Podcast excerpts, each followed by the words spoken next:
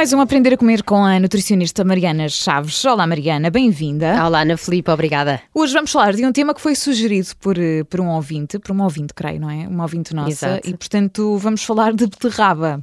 Exatamente. Uh, a beterraba é um vegetal que tem ganho mais visibilidade ultimamente como um super alimento e tem aquela cor super berrante, não é? Muito forte, sim, sim. Muito forte, que é capaz de manchar tudo, não é? Tecidos e pele. Um, e na verdade, se há vegetais e frutas com uma cor tão forte, de certeza que também vão ter um impacto muito positivo no nosso sistema imunitário, torná-lo mais forte. Uh, e, e, por isso é que ele tem sido falado como um vegetal que realmente é um superalimento, apesar de um, das pessoas às vezes criarem aqui alguma reticência em relação ao seu sabor, mas muitas, na verdade, eu acho que não provaram, Ana Filipa. Sabes que eu não sou grande fã, posso, posso já confessar, precisamente por causa do sabor. Não sei se tens aqui algum truque para, para contornar isto, mas, mas imagino que sim. Mas, mas as vantagens da beterraba? Sim, uh, até porque, olha, é considerada uma das 10 plantas com mais atividade antioxidante e nós andamos tão preocupados com os antioxidantes, não é? Fala-se tanto dos açaís, de, das goji, um, que, que entretanto é uma fruta e não, e não uma semente, mas fala-se tanto desses dessas opções como antioxidante é importante sabermos que a beterraba está entre as 10 mais potentes. Um, mas então, há, eu hoje queria dar aqui alguns exemplos uh, específicos de que, é que, ele, que é que a beterraba realmente é transformadora em termos de saúde e depois, se calhar, noutra altura, darmos aqui umas ideias de como implementar isso, porque okay. uh, a nossa cabeça acaba por ser um grande uh, motivador, não é? Das nossas mudanças de hábitos. Sim. perceber primeiro porquê.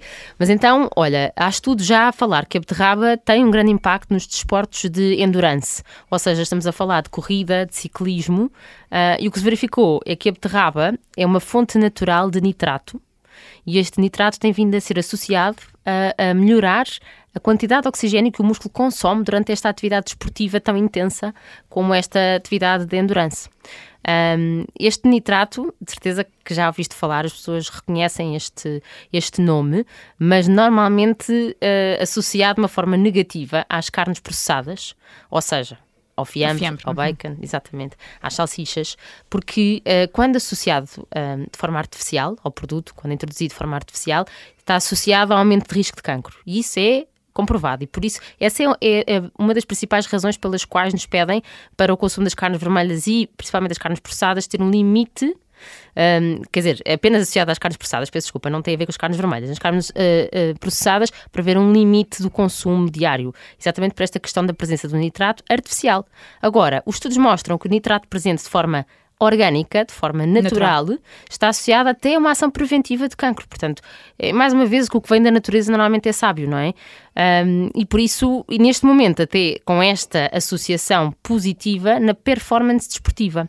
Em 2019 foi, foi um dos grandes estudos que foi feito com uh, atletas uh, a consumirem sumo de beterraba especificamente um, e que associaram então este composto nitrato. Portanto, atividades físicas que envolvem aqui algum esforço, a corrida, como dizias, o ciclismo, por exemplo, pode ser, pode ser útil. Sumo de raba pode ser bastante útil como pré-treino, por exemplo. Um, na hipertensão também uh, se viu benefícios para regular a tensão arterial. Foi um estudo feito em 2015 com 68 pessoas que beberam 250 ml de sumo de raba. Uh, aqui, por dia, não é? Exatamente, por dia. Por dia. Aqui já tínhamos uh, uma dose certa e verificaram então um efeito positivo na redução da pressão arterial, mas obviamente sempre a manter a medicação necessária para o controle da tensão arterial. A alimentação nunca é um tratamento, a alimentação é sempre um complemento à, à estratégia que estamos a implementar para a nossa saúde em particular. Um, no caso também da prevenção uh, das doenças oncológicas, também se verificou que a beterraba tinha uma ação anticancro principalmente por causa do pigmento que lhe dá a cor. Uh, esse pigmento tem o nome de betalaína uh, e que uh, é um fitoquímico que tem uma ação antioxidante potentíssima, não é? que falávamos no início, e anti-inflamatória também. E em 2019 já houve um estudo publicado de revisão, ou seja, que inclui informação de muitos estudos sobre a betalaína que existe, presente principalmente na beterraba, com a cor mais forte, um, que sugere que tinha um efeito realmente quimioprotetor. Um, apesar de, obviamente, agora precisarmos de perceber um bocadinho melhor os mecanismos da ação, mas então faz sentido em quase toda a população. É um bocadinho isto que, que eu venho aqui mostrar. Um, também os neurocientistas apontam que a betalaína, portanto, esse tal pigmento que dá aquela cor forte, um, como sendo um promissor inibidor das reações químicas cerebrais associadas a quê? À progressão do Alzheimer, que eu acho que é uma coisa que assusta toda a gente, não é? Sim. Até porque, uhum. uh, em termos de nutrição, há algumas coisas que se podem fazer, mas assim, tão específica, uh, uh, realmente a beterraba tem aqui um, um, um papel muito importante. Uh, havia pesquisas anteriores uh, que sugeriam o sumo de beterraba também aumentar uh, o fluxo de oxigênio para o cérebro um bocadinho mais envelhecido e, portanto, mesmo que não seja uma estratégia que se consiga implementar com pessoas com Alzheimer, faz sentido em pessoas mais velhas implementar o consumo de beterraba. Não tem que ser só o sumo, atenção. Pode ser a beterraba em várias formas que, que depois mais à frente isso, mais vais, à... vais detalhar. Exatamente. E, e depois aqui há, há, há mais dois pontos positivos que eu vou referir, que achei muita graça. Um é uh, a sua capacidade antidiabética, que eu acho que é a última coisa que as pessoas associam a beterraba. Uh, até porque existe o açúcar de beterraba, não é? Mas na verdade, esta betalaína que eu falava há pouco, este pigmento, tem vindo a ser estudado um, exatamente com esta ação de controlar os valores de glicémia. Saiu agora em 2021 exatamente um artigo sobre isto. Um, nós já sabíamos que uh, a beterraba era útil para o controle de glicémia por causa de um ácido, que é o ácido alfa-lipoico, mas que sabemos que não é único da beterraba e, portanto, não se falava tão intensivamente sobre este vegetal, não é? Uhum. Porque conseguimos encontrar esta ácido lipódica em muitas frutas e vegetais, mas na verdade a, a betalina não. E então uh, isto ainda vai dar mais força ao consumo da beterraba de forma regular para quem quer controlar os açúcares no sangue, seja pré-diabético ou diabético ou, ou apenas uma pessoa que tenha esse cuidado com a saúde. Um, e depois o último ponto aqui, mas que na verdade eu acho que está a tocar em todas as comorbilidades típicas um, de, que, não é, que estamos habituados a ouvir, será o controle do colesterol. Um, também se veio a ver que este pigmento, a betalaína, consegue ajudar a reduzir alguma forma de colesterol LDL e possivelmente melhorar o colesterol protetor, o HDL.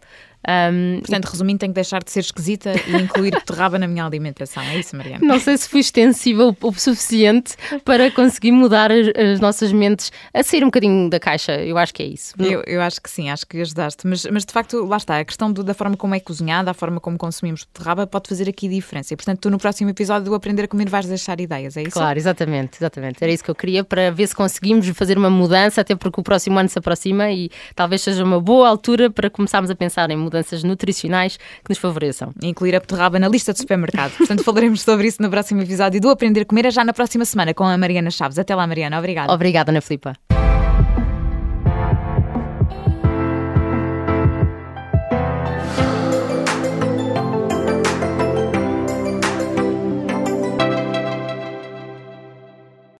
Obrigada por ter ouvido este podcast. Se gostou, pode subscrevê-lo, pode partilhá-lo e também pode ouvir a Rádio Observador online em 98.7 em Lisboa e em 98.4 no Porto.